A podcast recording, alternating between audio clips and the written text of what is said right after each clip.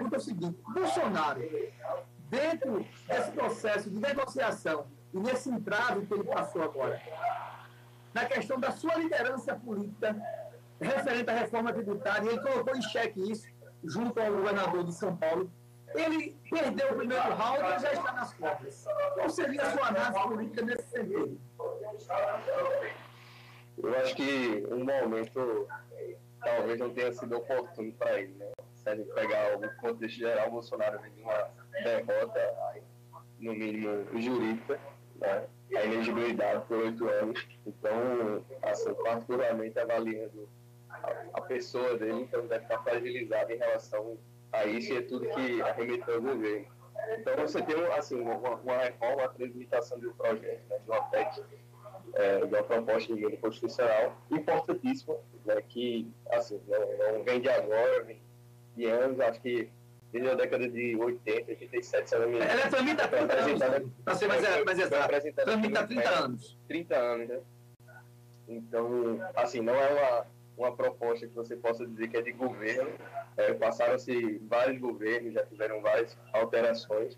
E eu acho que, assim, ele usou a mobilização política de uma forma errada, pelo menos nessa pauta, nesse momento, assim, se opondo é, e jogando nos braços é, do, do, governo uma reforma que passou também quando ele era presidente. Então, eu acho que assim, a postura que ele teve, principalmente em relação ao governador do estado mais importante do país, né, que foi o Tarcísio, então foi uma, uma, uma postura boa e principalmente porque ele politizou um tema que para as pessoas ainda fica muito nebuloso, né? O que, o que é reforma tributária? Por que, é que ele está se opondo a esse, esse projeto aí? Porque o que sai no, nos noticiários é que a, a, reforma é a longo prazo, que os efeitos vão ser sentidos né, é, mais para frente, mas que você já tem alguns efeitos, mesmo que pequenos ali, em relação à cesta básica.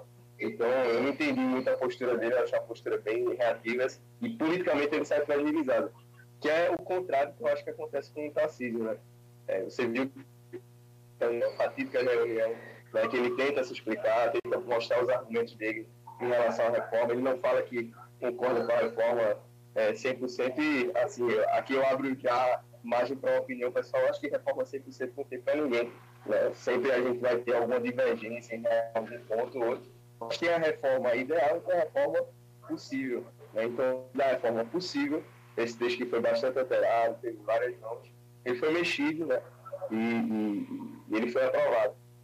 Então eu acho que ele acaba crescendo, né? Por mais que dentro ali da bolha, né? Do, do, do nicho dessa nova direita que está se formando aí, se reorganizando depois é, do, do, do, do, presidente Bolsonaro, eu acho que ele conseguiu ampliar um pouco, falar um pouco para outros públicos. E ele sai favorecido porque, de um lado, você tem a política, e do outro lado você tem a gestão, então mostrou também para as pessoas, mostrou para o PIB nacional, mostrou para as pessoas que são é, mais voltadas ao centro, que ele tem posições firmes e que assim não vai ficar lidando só com bravata, né? fazer uma posição por oposição. Igor, a, a boa direita, quando eu digo as pessoas que são de direita, mas que pensam o país, e aí eu, a gente pode até fazer referência como estilo. Não, a gente não tem um Marco Marcial da vida né? não tem mais, passou. Mas ainda tem pessoas ainda que não foram contaminadas, que são da direita, né? que continuam ainda divergindo nos seus pontos. Claro que dentro da democracia tem que haver divergência mesmo, tem que haver oposição, tem que haver direita, tem que haver esquerda, isso é democracia. Mas você entende que essa direita, e aí eu falo tanto no campo político, como no campo jurídico, como no campo empresarial, que tem também empresários também, né, que são direitas, são mais excêntricos e tal, é, não, não gosta muito dos pontos da esquerda, ou não concorda, nunca vai estar com a esquerda, entende, nesse momento agora, que a partir Tarcísio de Freitas ou outras pessoas que possam surgir, ela possa sair desse fosso miserável de, de extremismo louco e que pode haver credibilidade, e essa credibilidade a partir desse primeiro passo, através do governador de São Paulo? Eu acredito que sim, eu acredito que sim, Daniel. Claro que se a gente pensar politicamente, né, ainda está muito recente o processo eleitoral de 2022, então você teve um processo assim, muito disputado, né, o país literalmente dividido, mas eleição é diferente de, de, de, de política, né? Da mesma forma que Lula teve que fazer muitas concessões e muitas alianças para ter a votação que teve, eu acho que do lado também quem votou Bolsonaro não concordava 100% com, com, com, com sua postura, suas posições políticas, mas foi também um, um, um, voto de circunstância, né? Todo voto é, né? Um voto é, é 100%. Então, acho que passado esse cenário, né, vindo o, o cenário de um novo governo, é, novas lideranças que vão se formar, principalmente ali no, no âmbito da direita, eu vejo é, Tarcísio, vejo Zema, vejo algumas figuras que tentam é, fazer um diálogo mais ameno e mais sensato em relação às medidas que têm sido propostas pelo novo governo, como possibilidades. Eu, eu digo possibilidades porque assim, eu acho que ainda é cedo para a gente avaliar que esse, essas posições, esses discursos vão entrar. A gente sabe que por muito tempo, né, desde a da, da, Lava Jato, a direita vem tentando se, se formar, se, se concretizar no, no país. E ela passou muito tempo olhando para pautas que ela não olhava tanto. Então, pautas relacionadas a costumes, pautas relacionadas a, a, a, a crenças, né, a, a, posições mais políticas e que, assim, por mais que sejam importantes, são pautas que não necessariamente resolvem os problemas que o país tem no momento, né? Então, você tem aí um sistema tributário complexo, você tem uma desigualdade é, latente, você tem questão de fome, você tem questão de saneamento básico, muitas pessoas não têm acesso. A gente aqui em Pernambuco está vendo a questão das chuvas. Então, assim, tem problemas que estão na realidade das pessoas todos os dias e não necessariamente são discutidos né, com, com, com, com, a prioridade que deveriam em relação a esses líderes assim mais populistas, né, mais, mais, mais aflamados da, da direita. E Bolsonaro com certeza leva esse troféu. Assim.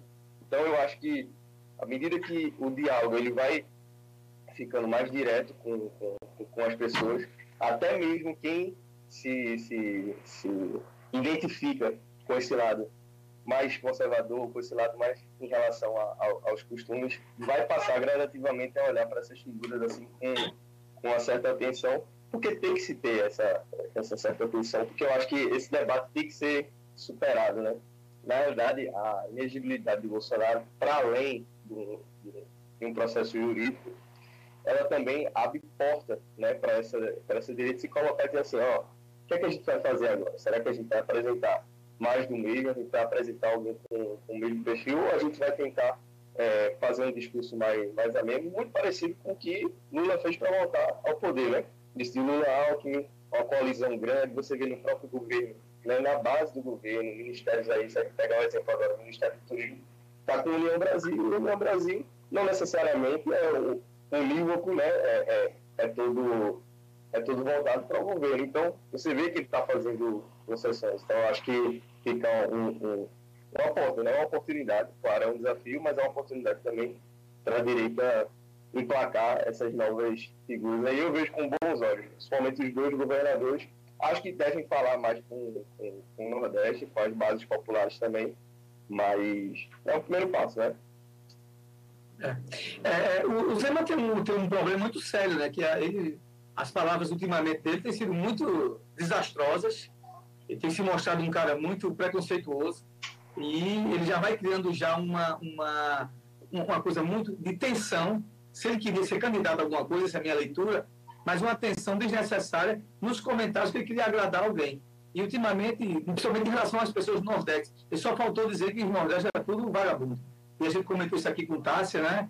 Então, eu, eu não sei. As posições de Zema são um pouco assim, não são, não são muito claras. Né? Eu digo a você que é Tarcísio, é, uma pessoa do, do, do patamar de Tarcísio, ela, é, ela é muito mais clara no que sente, no que fala, mas eu vejo da Zema muito fascista, fascista segundo assim, que tem duas caras, um face to face. Né? A gente não sabe o que, é que ele é de fato. Né? Ele, para alguém que está lá, de, de, de, acordo, de acordo com o auditório dele, tem uma palavra. Mas enfim, mas o que é. você está falando. Até, até, é... até se, um, um, ponto bacana de, de ressaltar nessa, nessa postura dele é que até mesmo no processo eleitoral ele não estava desde o início com, com, com Bolsonaro. Se você lembrar das eleições, das eleições lá, depois que ele vence, aí é que ele vai para o palácio de Bolsonaro no segundo é. turno. Então ele é diferente, ele tem uma postura diferente em relação a, a, a Tarcísio, que desde o início não era candidato do governo, enfim. Então ele, ele já mostra essa conveniência aí. Então, é o que você falou, né? Falou para a plateia, né? E eu acho que, que Tarcísio, até pela experiência que tem, a formação, é, uma formação técnica ampla, já começou na, na, na, na gestão pública como assessor parlamentar, depois trabalhou no governo Dilma, né? então ele já tem uma formação mais plural e já entende que você tem que falar para todo mundo. Claro. Não adianta você jogar só para só sua equipe.